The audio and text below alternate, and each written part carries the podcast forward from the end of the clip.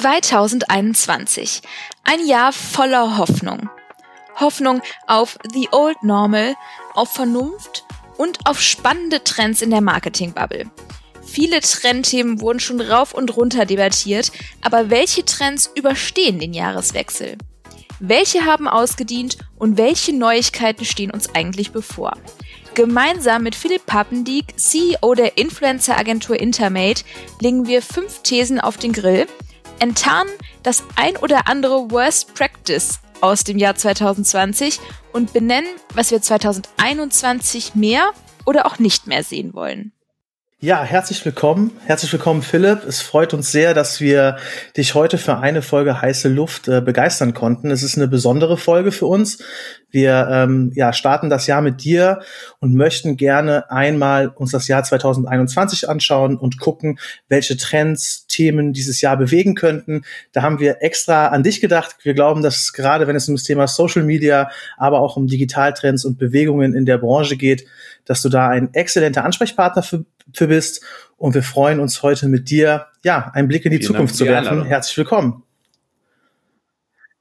Sehr gerne. Ich glaube, viele kennen dich, aber ich glaube, gerade zu Beginn wäre es echt klasse, wenn du einmal dich vorstellen könntest.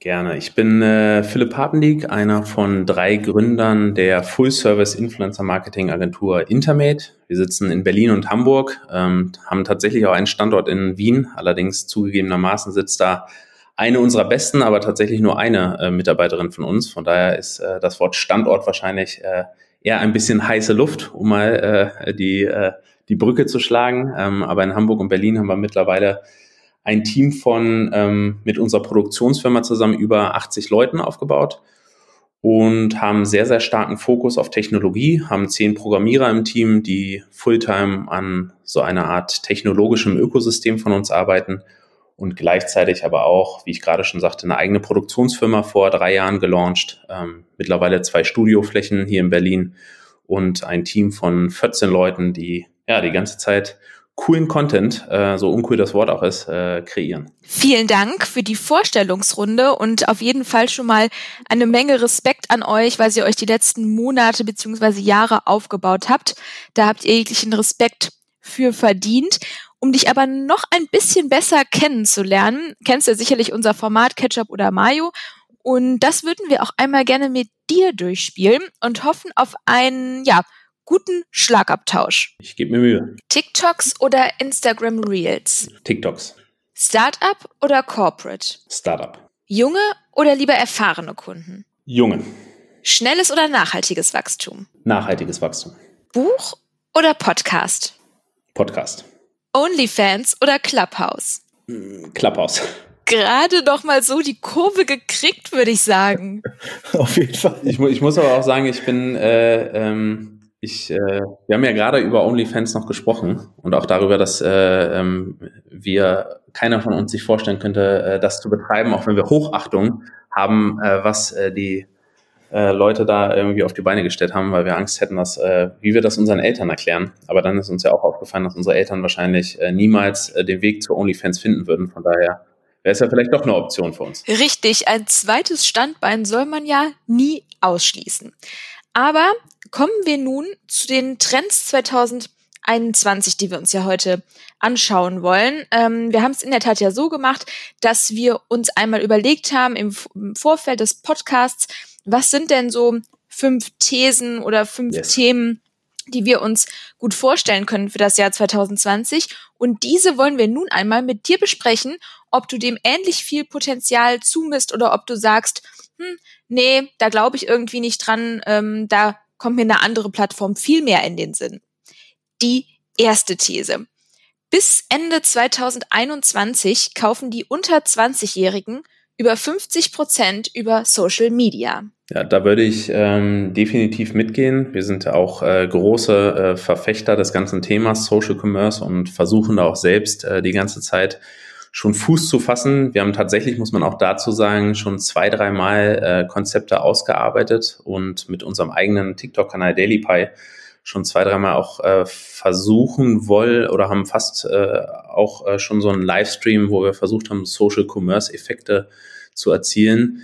Ähm, allerdings haben wir da immer wieder einen Rückzieher gemacht, weil noch wohlgemerkt noch äh, die, die Features, äh, die Möglichkeiten irgendwie für einen Checkout äh, über die Plattform ähm, noch begrenzt sind. Aber ähm, gerade jetzt durch das Race, was sich Instagram und TikTok sicherlich äh, nicht nur in Bezug auf, auf die Reels liefern, sondern auch auf Shopping-Features liefern, ähm, wird das die Geschwindigkeit nochmal äh, nach oben drehen und da werden wir sicherlich sehr bald, und da bin ich mir auch sehr sicher, dieses Jahr ähm, vielleicht nicht ganz so schnell, wie man denkt. Ähm, deswegen ist ganz gut, dass ihr gesagt habt, bis Ende 2021. Ähm, aber dann auf jeden Fall schon äh, einen deutlichen Anstieg der Social Commerce Tätigkeit sehen.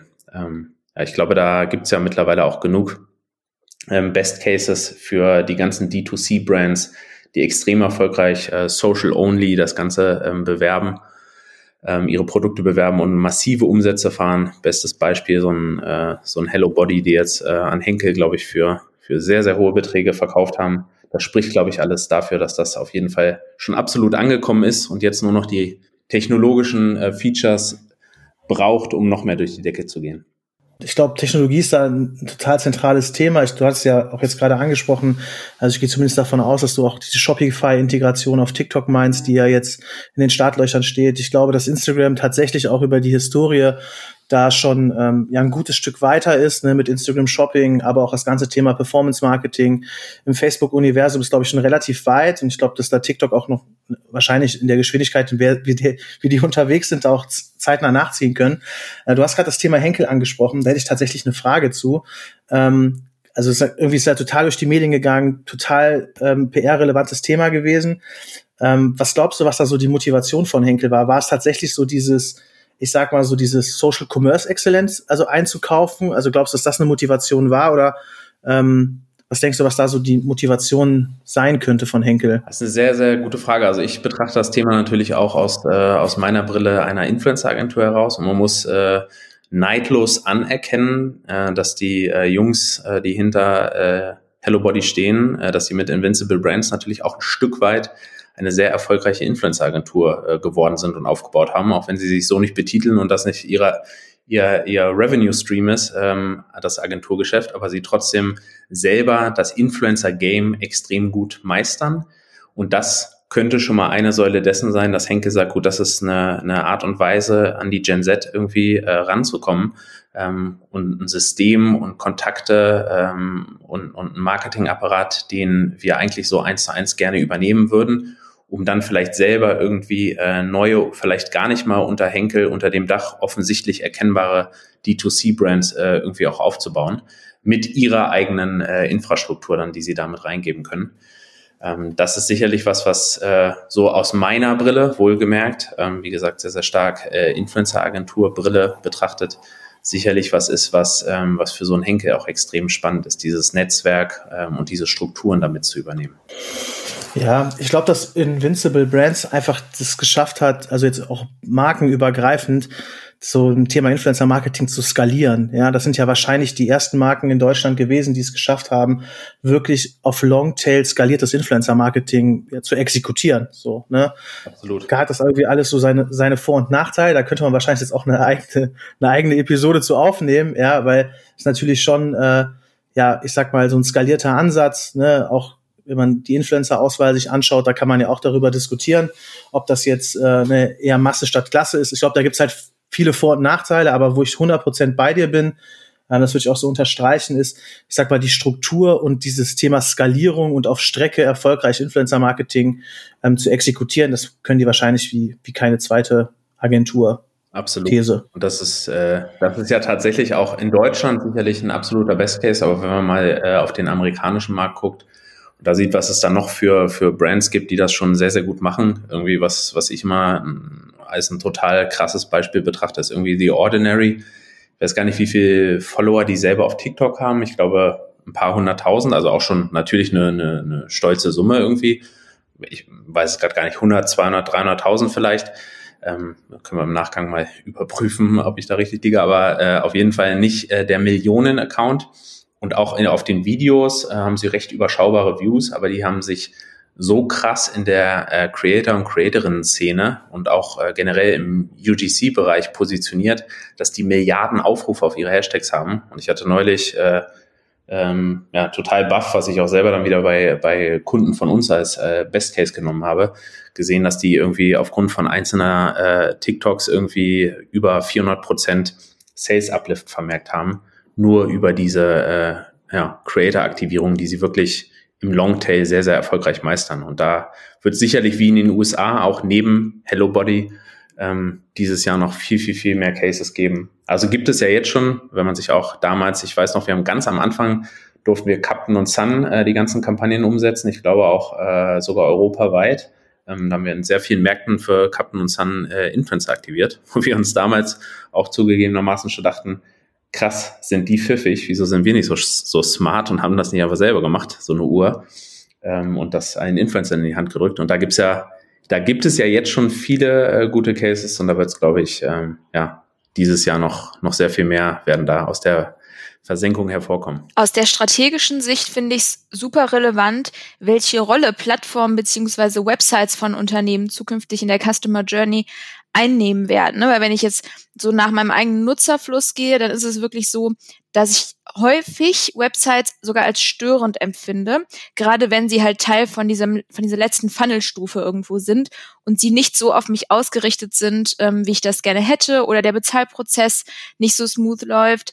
Also da finde ich ähm, in-App Shopping schon deutlich bequemer. Dementsprechend glaube ich, ähm, ja, würde ich vor allen Dingen in Zukunft an die eine oder andere, vor allen Dingen auch Kampagnen-Website wirklich ein Fragezeichen machen. Absolut. Äh, da kann ich, äh, wo du das gerade sagst, kann ich tatsächlich auch einen, äh, einen ganz äh, spannenden äh, Case teilen, äh, wo ich jetzt aber nicht sage, von wem ich das habe, weil ich jetzt vorab nicht mit der Person gesprochen habe, wobei die wahrscheinlich auch eigentlich stolz drauf sein könnte, aber ich trotzdem hier niemanden nennen will, den ich nicht nennen darf, ist auf jeden Fall auch ein Founder einer extrem erfolgreichen D2C-Brand. Und die haben mir mal erzählt, dass die, oder vor gar nicht langer Zeit haben die mir erzählt, dass die tatsächlich äh, jemanden Prakti oder so hatten, der hat, äh, der sollte die Website sprachadaptieren, ähm, also Produktbezeichnungen, äh, Shop-Button und so weiter äh, sprachadaptieren. Und die hatten äh, fälschlicherweise da in einer komplett anderen Sprache, weiß ich jetzt nicht, Französisch, Polnisch, was auch immer, ähm, ihre komplette Website für, für ein paar Wochen oder ein paar Tage laufen, weiß jetzt auch nicht wie lange, auf jeden Fall haben die in dieser Zeit, wo die von Deutsch auf die Fremdsprache, die wohlgemerkt nicht Englisch war, also nicht noch für die meisten Leute leicht verständlich äh, äh, ersichtliche Sprache, haben die gar keinen äh, ähm, Sales Downswing vermerkt. Das heißt, die haben daraus Rückschluss gezogen, dass sie gesagt haben, die User sehen es auf Social Media, auf Social Media wird die Kaufentscheidung getroffen und danach muss ich nur noch grob erkennen, was irgendwie der Kaufbutton ist, äh, der sich farblich abhebt und vielleicht irgendwie einen kleinen Schlagschatten dahinter hat. Und wenn das heißt in den Warenkorb und dann sehe ich am Ende, welche Euros da stehen, dann äh, drücke ich auch auf Kaufen. Das fand ich auch echt ex extrem krass und das stützt auch absolut die These, die du gerade gegeben hast, dass ähm, ja die, die Website eigentlich wirklich völlig egal ist. Ja, auf jeden Fall ein spannender Case an der Stelle was ich halt, also ich meine, ich muss auch ehrlicherweise sagen, es gibt ja auch Websites, die durchaus ihre Daseinsberechtigung haben. Ne? Also gerade wenn es um eine Brand-Website geht, die muss ja auch einfach in Sachen SEO irgendwo existieren. Oder wenn es um eine Website geht, die ein Produkt beschreibt, was einfach erklärungsbedürftig ist, dann hat das für mich auch eine Daseinsberechtigung. Ne? Ich glaube halt nur gerade bei so Kampagnen-Webseiten, vor allem die sich an die junge Zielgruppe richten, ich glaube, da würde es vielen Brands mal ganz gut tun, einfach mal ehrlich in den Spiegel zu gucken und sich zu fragen, muss das überhaupt noch? Ja, so FMCG-Brands wahrscheinlich, ne? Also da, wo du so im klassischen Impulskaufbereich unterwegs bist, irgendwie bis 25 Euro oder so, oder durch einen Gutscheincode äh, unter 25 Euro kommst, ich glaube, da ist die Kaufentscheidung wahrscheinlich schon längst getroffen. Absolut. Ja. Und auch da sind, ich meine, die, die Marken werden ja auch immer, immer smarter äh, und, und nutzen auch die Insights, die sie haben ähm, und, und versuchen immer mehr Insights zu generieren was für uns, was ich auch total befürworte, weil es für uns ja auch genauso spannend ist, da einfach unsere Strategie immer weiter zu adaptieren. Und wir fahren da auch jetzt schon vermehrt Cases, wo wir ähm, beispielsweise Microsites haben und vergleichen, wie die Verweildauer auf der Website ist, wenn du Informationen zu einem Produkt in der Bildwelt darstellst, wie sie zuvor auf Social Media gesehen wurde, versus wenn du zum Beispiel klassische äh, Kampagnenbilder nimmst, die vielleicht gar nicht aus Social heraus getrieben sind. Und da sieht man ganz, ganz deutlich, muss auch gar nicht, ich will jetzt auch gar nicht unsere Disziplin, das Influencer-Marketing irgendwie in den Himmel heben, sondern mal generell auf, auf sage ich mal, eine UGC äh, äh, Ebene vielleicht das Ganze ein bisschen breiter getragen, wenn man, wenn man sieht, dass äh, ich da gefühlt immer noch in einer Instagram-Welt bin, beispielsweise, und immer noch User-Generated Content irgendwie konsumiere, dann bleibe ich auch länger auf der Seite und fühle mich nicht so unterbrochen in meinem Instagram-Scrollverhalten. Und das merkt man schon relativ stark und das wird auch dazu führen, dass die Brands, die Websites haben, was sicherlich nach wie vor der Großteil der Marken sein wird, trotzdem ihre Strategie zur Content-Befüllung dieser Websites stark anpassen werden. Das führt uns sehr schön zu These Nummer zwei, die da lautet, dass Product Placements bei Influencer ohne großes Storytelling 2021 so nicht mehr in der Fülle stattfinden werden, wie das noch vielleicht 2020 der Fall war.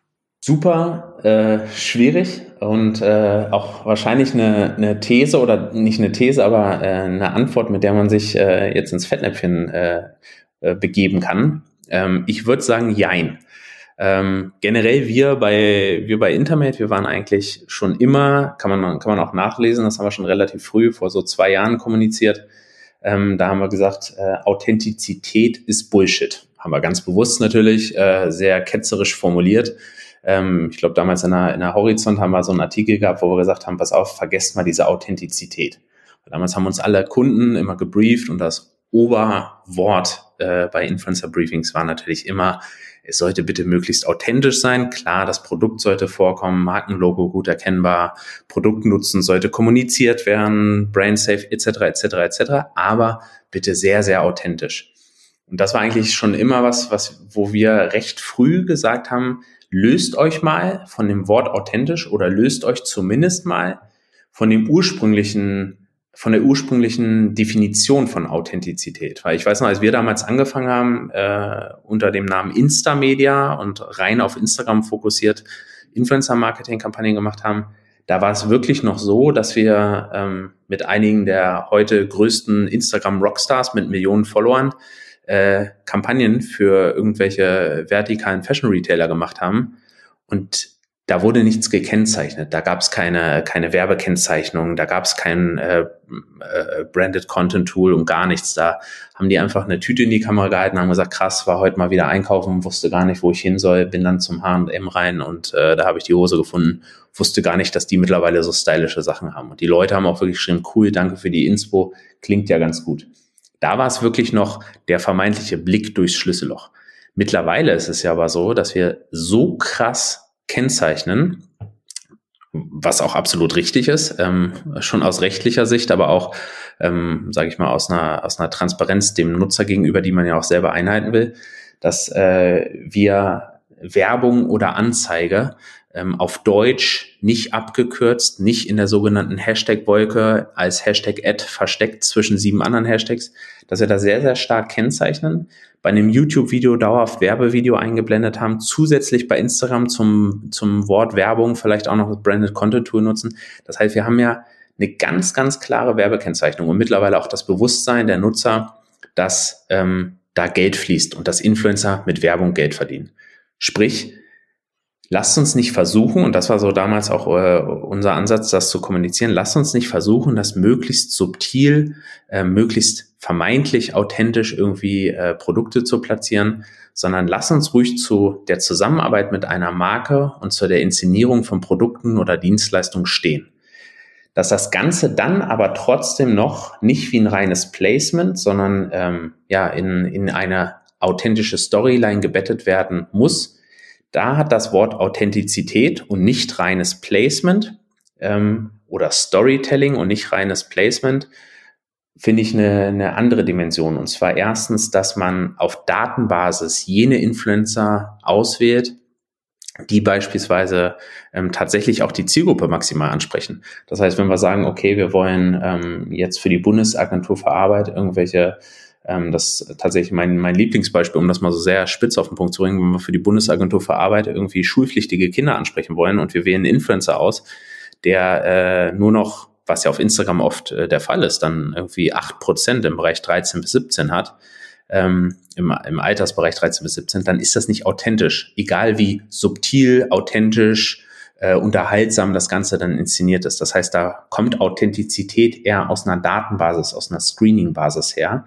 Und ein gutes Storytelling ist dann eher datengetrieben. Und genauso hilft ein datengetriebenes Screening von Influencern, dass man zum Beispiel zum Thema Ausbildung, Berufsfindung und so weiter vielleicht alte Instagram-Postings, alte YouTube-Videos, TikToks des Influencers betrachtet und dann eine Brücke baut, die dann aber total krass platziert werden kann in der eigentlichen Vermarktung. Wenn dann der Influencer ganz offiziell sagt, ey Leute, checkt mal ab, die Bundesagentur für Arbeit hat mir hier dieses Ding in die Hand gedrückt, guckt mal drauf, ähm, so könnt ihr euch, die wissen nämlich, dass ich damals dreimal meine Ausbildung abgebrochen habe, so könnt ihr euch, könnt ihr euch äh, über Jobs informieren. Dann ist das auch völlig fein und dann kann auch ein ganz krasses, offensichtliches, nicht verstecktes, nicht subtiles Placement absolut gut angenommen werden weil es die richtige Zielgruppe mit einem Link zum Influencer anspricht. Und deswegen ist es für mich, das habe ich sehr, sehr, sehr weit ausgeholt, aber deswegen, weil es tatsächlich auch eins der Themen ist, die mich am meisten umtreibt,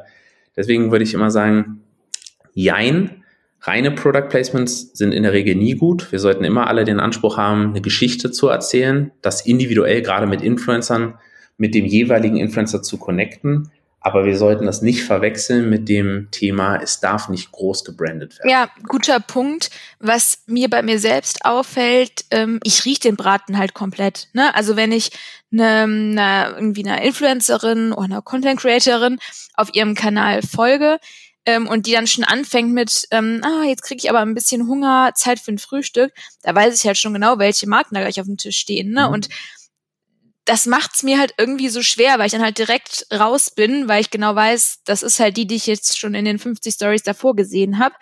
Und dann ist der Mehrwert irgendwie für mich ehrlicherweise überschaubar. Ja, absolut. Also ähm, man, ja, ich, man, man muss sagen, dieses äh, Deep-Branding, was, was ich auch gerade gesagt habe, äh, das finde ich, ist auch so, wenn du sagst, Nutzerfluss ist auch auf, äh, auf unterschiedlichen Plattformen unterschiedlich stark ausgeprägt und auch äh, gerne oder andererseits auch das unterhaltsame Einbinden und äh, dann vermeintlich authentische Einbinden unterscheidet sich auch sehr, sehr stark auf Instagram und TikTok. Also ich würde auch sagen, wenn man zum Beispiel schaut, äh, auf Instagram, ähm, wir sind tatsächlich äh, zugegebenermaßen an die Hörer, das habe ich äh, äh, ähm, die, die, die Zahl äh, habe ich äh, jetzt auch nicht genau im Kopf, aber ich glaube, äh, kann ja jeder im Nachgang mal nachgucken, x Prozent, äh, die, und dieses x liegt deutlich, glaube ich, über 60 oder 70 Prozent der, der Leute sind, äh, äh, oder, oder gerade der shopping-affinen Zielgruppe sind ja auf Instagram unterwegs, um dort irgendwie äh, auch Produkte zu sourcen und, und äh, sich dort äh, zu informieren über Produkte. Das heißt, Instagram per se ist ja schon mal eine sehr konsumgetriebene und Produkt, äh, Product Search getriebene, sage ich mal, äh, ähm, Plattform. Und das führt ja schon dazu, dass davon per se an es in meinen Augen gar nicht schlimm ist, Produkte zu platzieren. Und wenn man jetzt mal schaut, beispielsweise der Hello Body, über den wir vorhin gesprochen haben, ähm, die haben ja, sofern soweit, äh, soweit die Kampagnen, die ich zumindest kenne, äh, äh es betrifft, haben ja teils gar kein großes Storytelling da drin. Das heißt, da werden Influencern Produkte gegeben, ähm, da wird Influencern Produkte äh, äh, an die Hand gegeben und dann ähm, sollen die mal irgendwas damit machen. Und manche inszenieren es aufwendiger, manche weniger aufwendig. Aber trotzdem ist es ja anscheinend ein extrem erfolgreiches Modell. Ich bin selbst auf viel, viel größerer Fan davon, äh, ein großes, umfassendes Storytelling zu betreiben und, und wirklich sich auch die Mühe zu machen, ein Skript zu schreiben. Ich meine, deswegen haben wir TrueMates gegründet, deswegen haben wir unsere, unsere Produktionsfirma gegründet, um wirklich aufwendigere Content-Formate umzusetzen, um Drehbücher schreiben zu können, etc. pp. Aber trotzdem kann man es nicht verneinen, dass auch reine Placements nach wie vor gut funktionieren. Und wenn man sich jetzt anguckt, wie Instagram sich entwickelt, Instagram ist Shopping und das finde ich ist, ist auch mal so nach wie vor, wenn man viel mit, mit anderen Leuten redet, dann wird das immer so eindimensional betrachtet. Instagram ist Shopping, das, das ist ja, ähm, der Begriff lässt sich ja total breit aufsplitten. Shops, Checkout, irgendwie Produktdetails, Live-Shopping, das ist ja ein riesiges eigenes Ökosystem, dieses ganze Shopping. Und da finde ich, hat ein Placement, so böse und negativ das auch behaftet ist, immer noch eine sehr, sehr hohe ähm, Berechtigung. ein kurzer Disclaimer an der Stelle. Wir würden uns wirklich sehr freuen, wenn euch die Folge bis hierhin hoffentlich gefallen hat, wenn ihr uns ein Abo hinterlasst, sodass ihr auch informiert werdet, wenn eine neue Folge online geht und freuen uns natürlich genauso aber über euer Feedback in Form eines Reviews. Weiter geht's. Ja, also ich finde das tatsächlich gerade spannend, so äh, euch da auch gerade so ein bisschen zuzuhören, weil tatsächlich, also ich glaube, dass ich schon sehr viele Briefings gelesen habe, ja, also von, von diversen Marken, sei es von einem Hello Buddy, von einem Pomelo, die ja stärker aus so einer ähm, Instagram-Brand-Richtung kommen oder eben auch äh, von, ich sag mal, Marken, die vielleicht eher im oberen Teil des Funnels unterwegs ist, wo die Geschichte ne, vielleicht eine höhere Bedeutung hat. Ähm, und was, was ich halt so ein bisschen finde, und das war auch der Punkt, glaube ich, äh, Philipp, den du eben herauskristallisieren wolltest. Ich hoffe, ich gebe es jetzt nochmal so in meinen Worten äh, richtig wieder. Ich glaube halt, dass diese Authentizität oder ich sage jetzt mal so, so, so, so um den Begriff halt nochmal an der Stelle zu verwenden, ähm, ich glaube, die kannst du halt langfristig nur sicherstellen, indem du halt richtig früh ansetzt und halt eben bei einer Influencer-Auswahl halt total selektiv und fein unterwegs bist, ja, weil ich verstehe den Punkt von Steffi und es gibt super viele Marken, wo ich auch, glaube ich, am ersten Slide sofort weiß, es kommt jetzt Werbung, weil einfach auch jeder Influencer eine sehr, sehr ähnliche Art hat, so ein klassisches Placement, ja, wiederzugeben, dass der Klassiker sagt, so, ja, letzten Wochen habe ich ein paar Produkte getestet, weil ich irgendwie Probleme mit meiner Haut habe, schwuppdiwupp, nächstes Slide Akne der, ja. Also das ist ja so der Klassiker, ne? Also ich glaube, da gibt's halt sehr, sehr viele Marken, die da auch so ticken und ich glaube deshalb, das ist diese klassische Placement-Herangehensweise, aber ich glaube in dem Moment, wenn du Emotionen übertragen möchtest, und da komme ich jetzt zu dem Punkt, den du, glaube ich, äh, herauskristallisieren wolltest, wenn ich berichtige mich, aber das ist für mich auch, glaube ich, ein total essentieller Punkt ist, wenn du halt eine richtig emotionale, starke Geschichte erzählen willst, dann musst du dir halt auch die Arbeit machen, eben den Influencer zu suchen, der wirklich zu dem Produkt, zu der Geschichte und auch die Zielgruppe hat, die du erreichen möchtest. So. Und ich glaube, das ist halt ähm, super essentiell und tatsächlich glaube ich, dass sich einfach auch zu wenig Marken diese Arbeit Stand heute machen.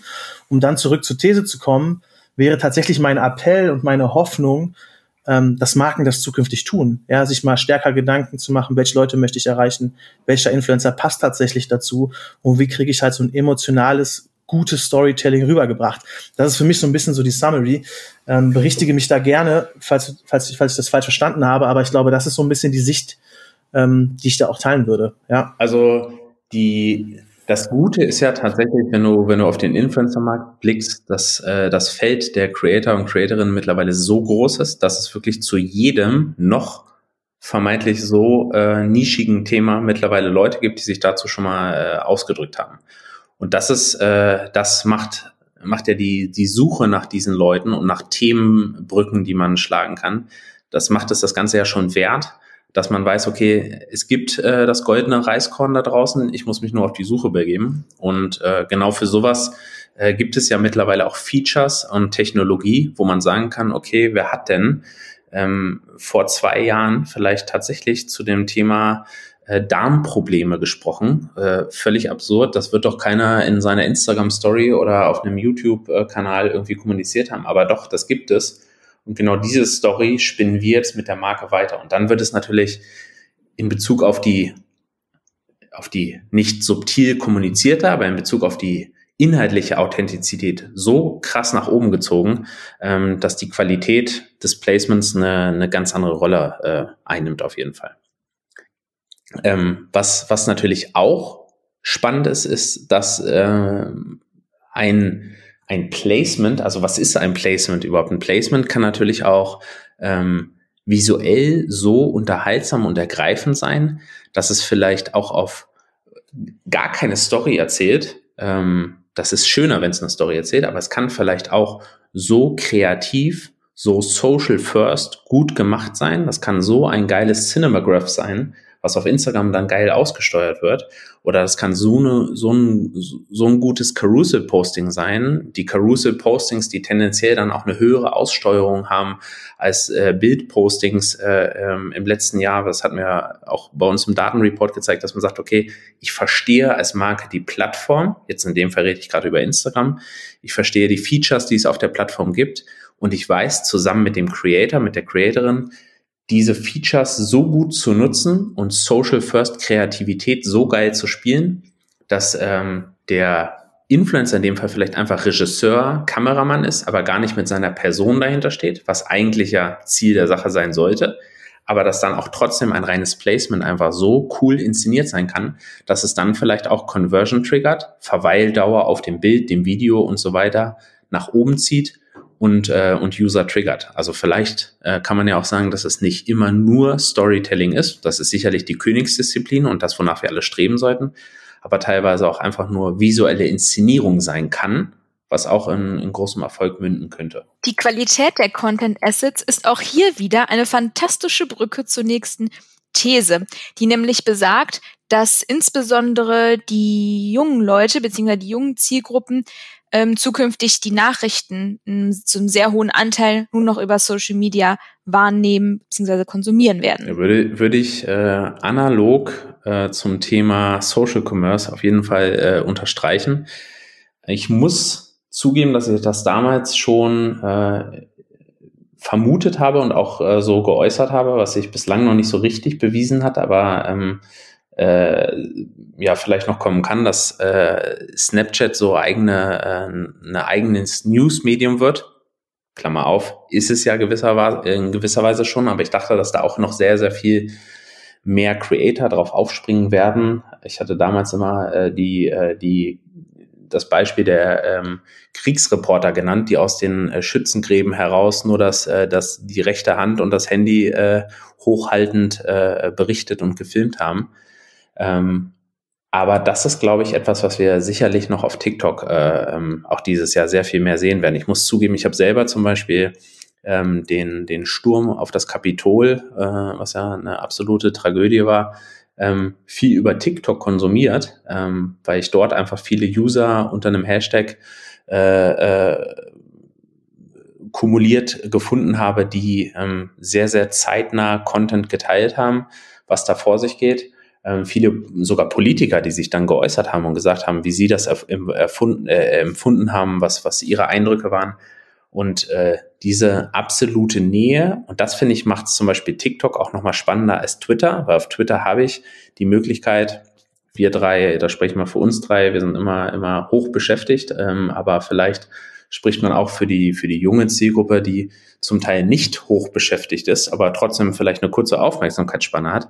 Da ist Twitter natürlich gut, um News kurz und knackig zu, zu, äh, zu verbreiten, aber gleichzeitig hat TikTok dann natürlich diese tatsächlich emotionale Nähe, äh, wo ein, äh, ein Abgeordneter mit Schweißperlen auf der Stirn zu uns spricht, mit der Maske noch im Gesicht, ähm, oder äh, ein Mädel, was äh, sich über die fehlende, vermeintlich fehlende äh, Berichterstattung über die äh, Bushfires in Australien aufregt, aber darüber, dass über Notre Dame äh, wochenlang berichtet wurde, das Feuer äh, in der Kathedrale ähm, dass ich dann die, die Wut und die, äh, den Zorn und die Verzweiflung in ihrem Gesicht sehe. Das, damit, das macht zum Beispiel so ein TikTok zu, finde ich, einer ganz guten Brücke zu YouTube, wo ich wirklich die Person sehe, Emotionalität erfahre ähm, oder in einem Instagram und gleichzeitig aber zu Twitter, wo ich wirklich auch ähm, ja, gesellschaftsrelevante Themen auf einem, in einer sehr, sehr kurzen Form konsumieren kann. Und deswegen, glaube ich, wird alleine TikTok schon als Plattform aber sicherlich auch die anderen sozialen Medien immer mehr ähm, als Nachrichtenquelle genutzt. Ja, das geht mir ehrlicherweise in meinem Nutzungsverhalten anders. Ich würde niemals TikTok öffnen, um mir irgendwas im Kontext von Nachrichten anzuschauen.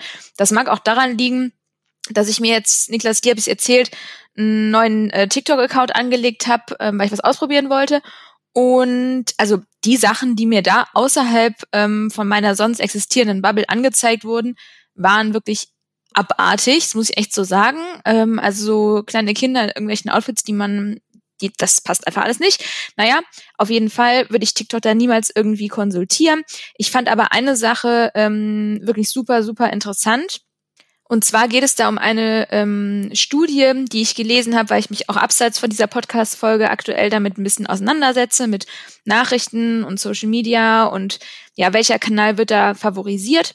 Und da fand ich es zum einen irgendwo interessant, aber zum anderen auch irgendwie wenig überraschend, dass Facebook vorne liegt, hat sich allerdings in den letzten drei Jahren nicht weiterentwickelt. Vielleicht wegen dem Thema Fake News, vielleicht auch nicht.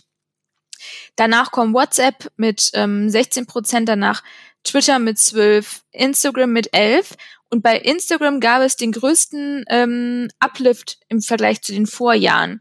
Und das entspricht auch total meinem Nutzungsverhalten, weil ich Instagram auch mittlerweile echt nutze, um als Newsquelle, muss ich echt einfach so sagen, weil ich es gut finde, dass dort, zumindest bei den Quellen, die ich folge, denen ich folge, ähm, die News auch ein bisschen eingeordnet werden. Absolut. Ich meine, das, was du schilderst, ist natürlich auch ganz spannend, weil es äh, so ein bisschen äh, auch mit mit, ja, ich, in den Instagram Stories vielleicht sogar so ein bisschen wie Podcast hören äh, vergleichbar ist, ähm, weil ich mich wirklich, sage ich mal, relativ äh, laid back, ähm, trotzdem irgendwie mit einem ernsten Thema über vielleicht fünf, sechs Story-Snippets am Stück auf einer sehr emotionalen, trotzdem aus einer persönlichen Brille heraus, ein äh, Tommy Schmidt, der da zu einem Thema mit mir spricht, äh, mich mit solchen Themen befassen kann. Und das äh, macht ja tatsächlich auch, ähm, wenn äh, ein Tommy Schmidt oder etwaige Personen sicherlich nicht nur entertainen wollen, sondern ja auch sehr versiert und sehr ähm, ja, professionell über solche Themen reden und auch sehr informiert über solche Themen reden, macht das trotzdem irgendwie unterhaltsamer und ähm, macht das ganze Nachrichten konsumieren bei schlechten Leuten natürlich auch anfälliger für Fake News ähm, und, für, und für schlimme Meinungsmache. Aber bei versierten Leuten ähm, schlägt man damit vielleicht auch die Brücke zu sonst nicht politisch informierten Menschen, was ich äh, echt ganz spannend finde. Und das finde ich ist auch tatsächlich äh, nochmal vielleicht auf TikTok bezogen, was nicht ganz, muss ich äh, gestehen, zum Thema ähm, äh, Nachrichtenquelle nicht, zumindest nicht zu 100 Prozent passt, aber was, weswegen ähm, ich auch persönlich so ein extrem großer Fan von der Lernen mit TikTok-Kampagne bin, ähm, die wir auch, äh, äh, wo, wo, wo wir auch in Deutschland dieses Jahr TikTok bei unterstützen durften. Da ist es ja tatsächlich so, dass plötzlich ähm, ja, äh, Psychologen, Apotheker und Apothekerinnen, äh, ähm, Ärzte, Ärztinnen, also wirklich äh, äh, Leute jeden Faches, äh, jeder, jeder wissenschaftlichen Orientierung, ähm, einer völlig neuen Zielgruppe, einer Zielgruppe auf TikTok, die zu 33 Prozent nicht mal äh, auf Instagram ein Profil hat, also einer ganz, ganz neuen Zielgruppe. Einer Zielgruppe, du sagtest gerade Facebook, die zu über 50 Prozent kein Facebook-Profil hat, inhaltlich schwangere Themen näher bringt. Ähm, und diese Leute an Themen wie, wie funktioniert die Wahl in den Vereinigten Staaten? Was hat es mit dem Klimawandel auf sich? Ähm, wie funktioniert eine gesunde Ernährung? Was für Atemtechniken gibt es? Und wenn man das jetzt mal so ein bisschen weiterspinnt in Richtung von Daily News, Nachrichten, die auch unterhaltsam, snackable an die Zielgruppe zu kommunizieren, glaube ich, sind da die ein TikTok, aber auch generell die sozialen Medien ähm, auf jeden Fall prädestiniert dazu, die jüngeren Zielgruppen ähm, affiner zu machen für, für wirklich Nachrichten. Ja, du bist mir jetzt tatsächlich so ein bisschen vorweggekommen, weil ich wollte auch so ein bisschen die Lanze mhm. da für TikTok brechen und hätte auch äh, das Thema Lernen ähm, ja, also die Lerninitiative auf jeden Fall auch ähm, erwähnt, weil ich glaube, und das ist so der Punkt, ähm, weil am Ende des Tages ähm, musst du ja die Leute dort erreichen, wo sie sich bewegen. Und ich glaube, dass gerade in der jungen Zielgruppe, ne, wenn man sich die aktuellen TikTok-Zahlen anguckt, irgendwie Daily Usage irgendwie bis zu 50 Minuten, irgendwie acht bis zehn App-Opens pro Tag. Also die Leute konsumieren ja sehr, sehr viel Content, also die Nutzer gerade in dieser Zielgruppe. Und ich glaube, wenn du ähm, einen Bildungsauftrag erfüllen willst, dann musst du dir eben auch Gedanken machen. Also sei es jetzt eine Tagesschau, ist ja zum Beispiel auch aktiv auf TikTok und auch ähm, wie gesagt, dass TikTok sich da stark macht und sagt, hey, wir müssen Inhalte auf unsere Plattform bekommen, die einen Bildungsauftrag erfüllen, finde ich halt sehr, sehr stark, weil wenn die Inhalte nicht auf der Plattform sind, besteht, glaube ich, auch die Chance, weil lineares TV geht zurück. Die junge Zielgruppe guckt kein Fernsehen mehr. Ne? Also deshalb glaube ich schon, dass ähm, wenn es so eine Initiative nicht geben würde, und wenn eben TikTok sich für die Themen nicht stark machen würde und das auch supporten würde, glaube ich, ähm, dass es sonst untergehen würde. Und deshalb war es für mich auch nochmal wichtig, das hier zu unterstreichen. Und ich glaube, dass ähm, es total wichtig ist, dass, ähm, ja, sei es eine Tagesschau oder andere Institute, die das Thema politische Bildung etc. auf der Agenda haben, sich definitiv auch Gedanken machen müssen, die Inhalte auf die Plattformen Absolut. zu bekommen. Und ich meine, wenn man, wenn man sich da mal äh, die Themen vor Augen führt, äh, da gibt es wirklich so ähm, ja, ich sag, sag mal, vermeintlich komplexe Themen, wie zum Beispiel ähm, Entscheidungstheorie, ähm, oder Neuroplastizität, ähm, wo ich offen gesprochen auch jetzt nicht mal weiß genau, was es ist, aber ähm, wirklich hochkomplexe Themen, die da einer jungen Zielgruppe einfach viel, viel näher gebracht werden. Und die Rechnung ist ja wirklich relativ simpel, wenn man sagt, okay, die, wo erreicht man die, vor allen Dingen die Gen Z auf Social Media ähm, und wo verbringen sie aktuell ähm, die meiste Zeit, noch vor allen anderen Plattformen, auf TikTok. Und wenn dann sich so eine Plattform wie TikTok dafür stark macht, ähm, der Zielgruppe lehrreiche, informative, ähm, ja, edukativ inspirierende Inhalte näher zu bringen, dann ähm, finde ich, ist das auch auf jeden Fall ein sehr, sehr, ein sehr, sehr unterstützenwertes äh, Programm. Ich lasse euch ja auch eure Euphorie. Ähm, wie gesagt, ich bin, glaube ich, gerade echt ein gebrandmarktes Kind. Mir haben die Inhalte überhaupt nicht gefallen. Und ich bin der Meinung, klar, ähm, kann TikTok so eine ähm, Lernkampagne da an den Start gebracht haben. Wenn die erfolgreich ist, freut mich das natürlich und erst recht, wenn sie irgendwo auch was bewirkt. Ähm, nichtsdestotrotz finde ich, gehen solche Sachen nicht, zumal ich ja ähm, dann das auch melden wollte. Und man kann mir jetzt vorwerfen, dass ich nicht Generation TikTok bin, aber ich habe diesen Meldebutton nicht mal gefunden. Und das finde ich echt bedenklich. Und das auch mal ganz abseits ähm, der nicht noch nicht existierenden Bubble auf dem neu gestarteten Kanal. Ich sage, dass äh, das geht tatsächlich äh, unseren Kreativen ähm, ebenso. Und wenn, wenn die äh, in der Regel eher aus einem Kundenbriefing heraus dann zwei Wochen lang nur auf einem spitzen Thema äh, die Plattform heraus durchstöbern und äh, über Hashtags, über die Suche ähm, ganz, ganz äh, individuelle, vermeintlich sonst niemals aufzurufende Inhalte irgendwie äh, da äh, suchen, dann äh, hat sich der Feed danach auch äh, auf jeden Fall stark verändert. Das spricht natürlich für den Algorithmus, aber da berichten unsere Kreativen dann auch mal davon, okay, komischerweise äh, scheine ich jetzt irgendwie ein, ein Fleischliebhaber äh, zu sein, obwohl ich eigentlich ja ähm, Vegetarier bin, aber, aber mein ganzer äh, Feed wird jetzt beherrscht von äh, Grill-Moods äh, und den Grillmeisterschaften. Ähm, schon, schon auf jeden Fall deutlich zu spüren, wie ähm, unterschiedliche Leute unterschiedliche Feeds auch auf der Plattform äh, dann haben, was ja aber auch Sinn der Sache ist. Ich glaube einfach, weil wir so oft schon das Wort OnlyFans äh, in den Mund genommen haben. Einfach eine Frage mal an dich, Philipp. Glaubst du, jetzt war losgelöst von OnlyFans, das, die These stellen wir jetzt auch hier nicht auf, aber glaubst du, dass so Bezahlinhalte, die über die klassischen Content Assets auf ähm, den Social-Kanälen, also das ist ja quasi das, was OnlyFans macht, weitere Inhalte, da gibt's ja auch Ernährungsberater und Sportler etc. pp., die dann Sporttipps geben auf der Plattform. Aber glaubst du, dass dieses Thema Bezahlinhalte irgendwie eine Relevanz hat für dieses Jahr? Also dass man noch mehr über die Leute erfahren kann, noch mehr Wissen bekommen kann und dafür irgendwie Summe X zahlt? Glaubst du, es hat irgendwie eine hm, Perspektive? Ich muss gestehen, ich bin, was das anbetrifft, äh, auf jeden Fall ein gebrandmarktes Kind, weil wir das schon selber zweimal versucht haben. Ähm, wir haben ähm, einmal äh, All Access hieß das, glaube ich. Wahrscheinlich gibt es die sogar noch im App Store. Haben wir mit, äh, mit einer befreundeten ähm, Developer-Agentur hier aus Berlin ähm, versucht, damals noch mit Musically Artists, deren Inhalte pre, als Preview vorab ganz exklusiv auf eigener, auf einer eigenen App äh, äh, zu vermarkten irgendwie.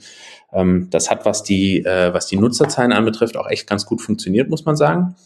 Ähm, aber äh, ähm, hat nach hinten raus äh, nie wirklich funktioniert. Ich glaube, sofern du die Apps verlässt, wird es nicht funktionieren.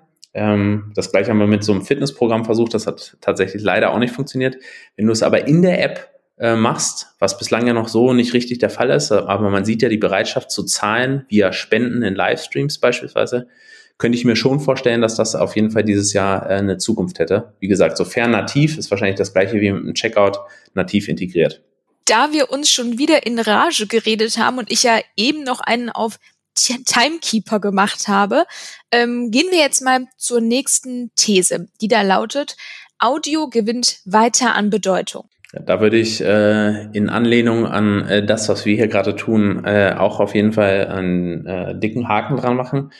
Ähm, ich glaube, das ist äh, sehr, sehr spannend, ähm, was auch da auf technologischer Ebene passiert, wenn man sieht, was äh, irgendwie ähm, auch da weiß ich nicht so richtig, was diese Leute machen, aber diese Reverse Engineers heißen die, glaube ich, die testen ja immer, äh, hacken sich irgendwie in Instagram ein und wissen schon zwei Wochen vor uns allen, äh, dass es die Reels geben wird. Und genauso hatte ich jetzt neulich wieder einen Artikel gelesen, dass äh, Spotify mit QA-Features äh, testet. ähm, so dass man da noch mehr Interaktion und doch auch äh, den Zuhörer äh, wieder ähm, auf die Screentime äh, bringt beim Podcast hören. Ähm, da, da passiert, glaube ich, sehr, sehr viel. Und ähm, da da sehr viele, sehr, sehr große Player, auch mit einem Google und Co. Äh, äh, mitmischen, wird da, glaube ich, dieses Jahr nochmal deutlich mehr passieren. Ja, das glaube ich auch. Das bestätigt ja auch irgendwo die Tatsache, dass jetzt Amazon sich die Podcast-Plattform Wondery geschnappt hat, wenn man es so nennen mag. Ähm, und ich glaube, was ich echt super interessant noch finde, ich nenne das, ähm, nenne mal in dem Zusammenhang das Beispiel der New York Times. Die machen zu jedem Artikel eine Audiospur, ähm, in der dann jemand den Text nochmal vorliest. Und ich glaube, von solchen Lösungen sind wir echt in Deutschland noch weit entfernt, obwohl man ja sagen muss, dass in den letzten, ich glaube, sechs Tagen in Deutschland die App Clubhouse auch einfach mega abgegangen ist, was für mich echt dann der Next Step in Sachen Audio irgendwo ist.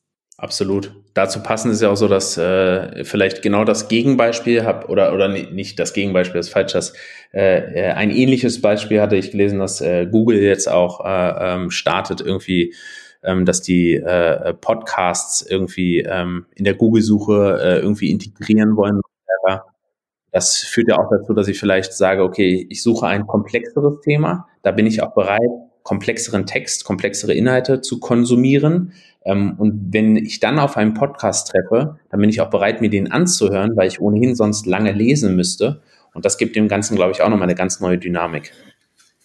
Ja, ich glaube, es ist immer ein sehr gutes Zeichen, wenn äh, Google, ich sag mal, seinen sein Search-Algorithmus anpasst und eben neue Inhalte hinzunimmt. Also von daher, ähm, ich glaube auch, dass wir, was, was das Thema Audio angeht, 2020 haben ja viele schon gesagt, das Thema Podcast gewinnt an Bedeutung, Markenpodcast entstehen etc. pp.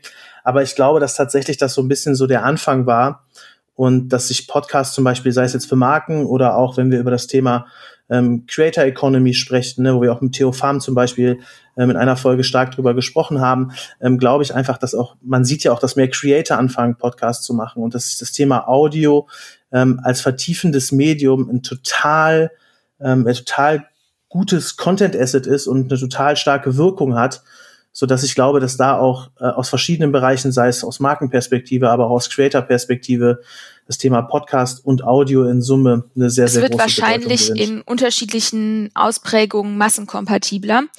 Apropos massenkompatibel. Mm, die ganze Marketing-Bubble spricht ja schon fast darüber, dass LinkedIn immer mehr zu so einem alten Facebook wird und in dem Zusammenhang kommt die nächste These, nämlich LinkedIn öffnet immer mehr die Advertising-Schranken und wird diesen Bereich vor allen Dingen auch in 2021 deutlich stärken wollen. Ja, würde ich äh, definitiv auch unterstreichen. Ich bin ja selbst äh, so ein äh, Amateur-LinkedIner, der sich da mal hier und da versucht. Ähm, ich muss gestehen, ähm, dass ich das äh, nur bedingt erfolgreich mache, weil ich äh, auch einfach äh, im Tagesgeschäft irgendwie am Ende doch teilweise nicht dazu komme, mich dem Thema äh, mehr zu widmen. Aber ich äh, finde es total spannend, äh, äh, welche Möglichkeiten da, da liegen und wie viel mehr Insights man immer mehr bekommt. Jetzt die, das Ausrollen der Story-Features hat mich bislang tatsächlich noch ein bisschen enttäuscht. Da hätte ich erwartet, äh, da, oder da hätte ich mir mehr von erhofft, aber äh, gut, äh, manche Dinge äh, äh, äh brauchen vielleicht ein bisschen. Ich glaube, gerade Stories äh, hängt nochmal auch unheimlich stark mit Corona zusammen. Also warum denke ich das? Weil ähm, sobald Leute wieder mehr im Büro sind, mehr in Meetings sind und dann jene Situationen, die nicht, äh, äh, nicht geheim sind, aber die trotzdem einen sonst kaum erhaschbaren Blick hinter die Kulissen ermöglichen, wird es, äh, wird diese Story-Funktion nochmal sehr viel spannender. Und wenn ich wüsste, dass äh, ich äh, beim Niklas zum Beispiel mal ab und zu über die Schulter im Büro gucken kann, dann fände ich das total spannend und dann würde ich auch auf die Stories-Funktion klicken. Und wenn das äh, den Leuten wieder möglich ist und nicht jeder nur an seinem Küchentisch zu Hause im Homeoffice sitzt und seinen Rechner in der Regel wahrscheinlich nicht filmen wird, äh, weil dort 20 geheime E-Mails offen sind, ähm, dann wird, glaube ich, die Stories-Funktion allein durch wieder mehr äh, im realen Businessleben sein, nochmal einen deutlichen Aufschwung erleben. Ja, ich glaube, dieser Lounge ist definitiv unter den Erwartungen geblieben. Ähm, da gibt es ja in der Tat auch schon eine Folge heiße Luft zu, in der wir uns durchaus kritisch zu dem Thema LinkedIn Stories äußern, ähm, weil ich es auch einfach total schade finde, weil ich echt viel Hoffnung in das Feature gesetzt habe. Ähm, aber gut, da ähm, muss jetzt LinkedIn einfach ein Stück weit auch nachliefern. Was ich super ähm, witzig fand, als Niklas und ich uns diese These überlegt haben, da war es irgendwie so, dass ich glaube, zwei Tage später LinkedIn mit Marketing Labs rausgegangen sind. Und man sieht ja auch jetzt auf der Startseite oder auf, dem, auf der Profilseite, das weiß ich jetzt gerade gar nicht, dass ähm, rechts oben eine direkte Verknüpfung existiert, die da Marketing heißt und die linkt direkt auf den Kampagnenmanager. Das bestätigt ja diese These irgendwo. Absolut, ja. Das, das ist sehr, sehr spannend. Also was vielleicht, wo wir gerade über LinkedIn sprechen, was äh, mir äh, auf dem Herzen liegt, äh, wo ich hier äh, Redezeit bekomme von euch, netterweise, ist tatsächlich, dass äh, ich hoffe, dass LinkedIn nicht zu sehr äh, vergiftet wird in 2021 von von Hate Speech kann man gar nicht, äh, das, das wäre zu hart, aber von, äh, ja, von, von zu viel Kritik und äh, dem Versuch, Reichweite und Engagement zu generieren, äh, indem man irgendwie, ähm, ja, ich, ich spreche mal aus unserer Bubble heraus, in unserer Marketingwelt, äh, indem man andere Kampagnen schlecht macht. Ich glaube, es ist durchaus richtig und wichtig, sich kritisch zu äußern und kritisch auf Dinge hinzuweisen, ist definitiv Teil von Social Media und soll deswegen auch Teil von LinkedIn sein. Aber irgendwie maßgeblich die eigene Quelle der eigenen Content-Strategie irgendwie darauf aufzubauen, das finde ich ist äh, ja nicht, nicht erstrebenswert. Ja, ich, ich finde super spannend, dass du es ansprichst. Wir haben ja auch tatsächlich uns in der Vergangenheit das eine oder andere Mal auch zu dem Thema äh, ausgetauscht.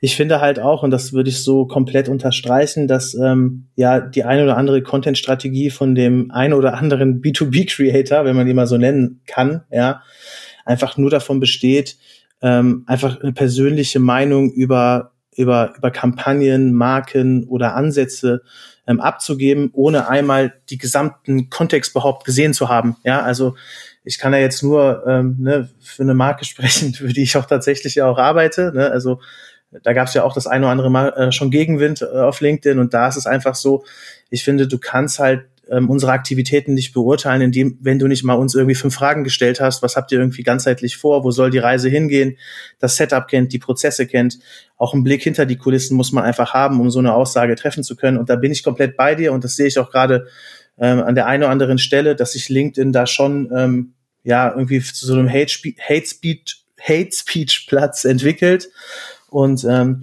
da kann ich nur meine Mutter zitieren, äh, wenn sie quasi äh, mit mir und meiner Schwester gesprochen hat. Nur wenn du über den anderen schlechter sprichst, heißt es nicht, dass du selber besser bist. Ja, das hat meine Mom ganz gerne zu mir gesagt, wenn ich mit meiner Schwester mich gezankt habe.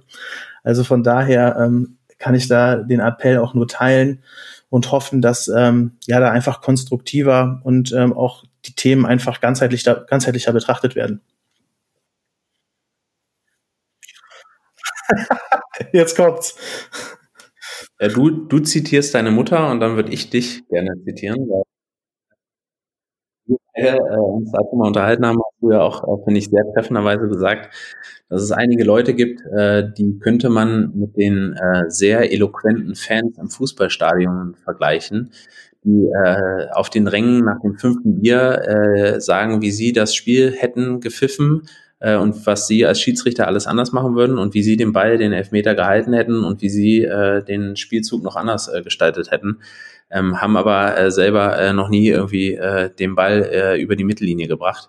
Und das ist, finde ich, so ein ganz gutes Beispiel, dass äh, ich es immer gerne mag, wenn, wenn äh, Leute, wie gesagt, kritisch auf Dinge hinweisen. Das gehört definitiv zu Social Media dazu aber die Leute sollten lieber mal eigene Erfahrungen teilen. Das ist, finde ich, das, was so spannend ist und was auch an Stories und generell an LinkedIn spannend ist, eigene Accomplishments, aber auch eigene Failures teilen ähm, und da einen Einblick geben, aber nicht äh, davon leben, irgendwie äh, über andere zu meckern, wenn man, wie du gerade auch völlig richtig sagtest, gar nicht weiß, wer hing da alles mit drin, was gab es für Challenges, was waren für Ziele etc. pp. Ähm, dann ja, finde ich, ist das ein, ein, trauriger Stream, der gerade sehr, sehr stark äh, auf Social Media äh, oder auf LinkedIn vor allen Dingen äh, geprägt wird. Ja, ich finde das ein schöner Appell, ja. Also ich finde das ein schöner Appell für 2021, weil ich finde, das Netzwerk lebt halt davon, sich gegenseitig zu helfen. Ich, also du und auch wir oder wir lassen ja alle irgendwie auch einen Blick hinter die Kulissen zu, teilen Insights etc. pp. Und lass uns doch einfach ähm, alle gemeinsam ähm, den Approach so zu wählen, sich gegenseitig zu supporten, Erfahrungen zu teilen. Und deshalb finde ich das ein super Appell, ne? Also weg von so einer negativen Grundstimmung hin zu, wie können wir uns Absolut. gegenseitig halt supporten. So, dann wären wir mit den im Vorfeld definierten Thesen in der Tat durch. Hast du denn, Philipp, vielleicht noch ein Trendthema, bei dem du denkst, das wurde jetzt bislang noch nicht erwähnt oder das ist zu kurz gekommen, das ist aber meiner Meinung nach total relevant für 2021? Ich glaube, ihr habt äh, mir da schon sehr, sehr stark mit den Thesen äh, aus der Seele gesprochen. Ähm, ich meine, was uns bewegt, vielleicht abschließend gesprochen, ist äh, tatsächlich sowohl mit TrueMates, unserer, unserer Produktion, als auch mit Intermate, unserer Influencer-Agentur, ähm, dass wir das ganze Thema Masse und Relevanz äh, immer weiter äh, prägen wollen. Das heißt, dass wir sagen, okay, wie, wie schaffen wir es einfach, äh, an einem Tag einer Marke äh, oder einer Creatorin, einem Creator irgendwie zu ermöglichen, drei, vier, fünf Assets irgendwie rauszufeuern, die dann jetzt mal in Bezug auf, äh, wie bei der ersten These äh, passend, ähm, der Gen Z irgendwie aus der Seele spricht und äh, die auch noch plattformkonform LinkedIn, TikTok, Instagram, jetzt haben wir mal hier schon drei genannt gerade, ähm, äh, ja, äh, adäquat äh, gedreht oder im Edit adaptiert ist das ist, glaube ich, was, was viele Marken noch, äh, noch lernen können, aber auch gerade lernen definitiv äh, auch schon auf der Reise dorthin sind. Dass man sagt, wie verstehe ich die Gen Z? Wie habe ich vielleicht Teil der Gen Z selber in meinem Team? Wie höre ich ihr zu? Wie werde ich Teil ähm, dieser Kultur, die dort stattfindet? Und wie adaptiere ich meine komplette Kommunikation? Ähm, ja, und das wird, glaube ich, äh, eine der großen Herausforderungen in 2021, die auch darüber hier entscheiden wird, zumindest in Bezug auf die Gen Z, wer ähm, dort Zugang erhält und auch langfristig behält und ähm, wer dort vielleicht nicht so erfolgreich unterwegs sein wird. Finde ich einen, äh, einen spannenden Abschluss. Tatsächlich haben wir ja immer zum, zum Ende noch eine Frage, eine letzte Frage, und da geht es um die Extrawurst. Und da würden wir dich natürlich auch nach deiner Meinung fragen, wer glaubst du hat die Extrawurst wirklich verdient? Also ich ähm, bin tatsächlich äh, vielleicht passend zu dem Thema. Ich habe mir, ich habe mir bewusst keine Gedanken dazu gemacht, äh, weil ich, äh, weil ich äh, einfach mal äh, gucken wollte, wenn mir spontan in den Kopf kommt. Ich bin tatsächlich selber, ich würde, ich würde zwei, äh, zwei Leute nennen. Ich, einerseits Emre, weil ich finde, ähm, dass, äh, dass das ein gutes Beispiel dafür ist, dass ein Unternehmen, in dem Fall About You, ähm, ja, irgendwie jungen Leuten zuhört und denen jetzt äh, in Bezug auf TikTok zum Beispiel einfach mal äh, die Kraft gibt, da, äh, äh, da viel äh, mitzugestalten. Und im gleichen Maße ähm, würde ich die Extrawurst aber auch passend dazu, und da möchte ich jetzt ganz bewusst keine Namen nennen, weil ich nicht eine Person über die andere heben will, äh, unseren Youngstern im Team geben, weil wir auch bei uns sehr, sehr junge Leute haben, die schon sehr viel Verantwortung übernehmen, sehr viel mitgestalten ähm, und das extrem gut machen und den alten Hasen im Geschäft teilweise den Rang ablaufen äh, äh, von konkurrierenden Unternehmen, Agenturen und so weiter. Und das finde ich ist, äh, ist sehr, sehr beachtlich ähm, und das ja, finde ich sehr, sehr lobenswert. Dann habe ich jetzt noch eine letzte Frage, weil ähm, Niklas und ich haben uns eben überlegt, dass die nächste Folge das Thema Clubhouse behandeln soll.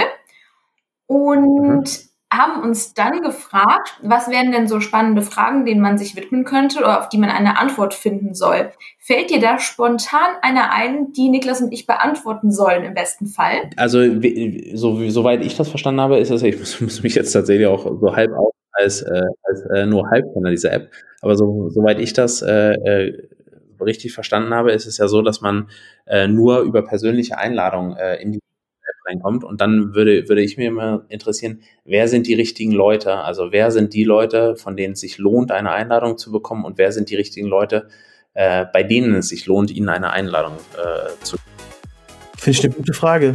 Werden wir aufgreifen, werden wir aufgreifen und in der nächsten Folge Heiße Luft könnt ihr dann natürlich alle, die jetzt bis hierhin zugehört haben, sofern wir sie nicht äh, gelangweilt haben, aber davon gehe ich nicht aus, weil ich fand es extrem spannend Also von daher hört gerne auch in die nächste Folge rein. Da beantworten wir ein paar Fragen zum Thema Clubhouse. Und an der Stelle können wir dir eigentlich nur noch Danke sagen, Philipp.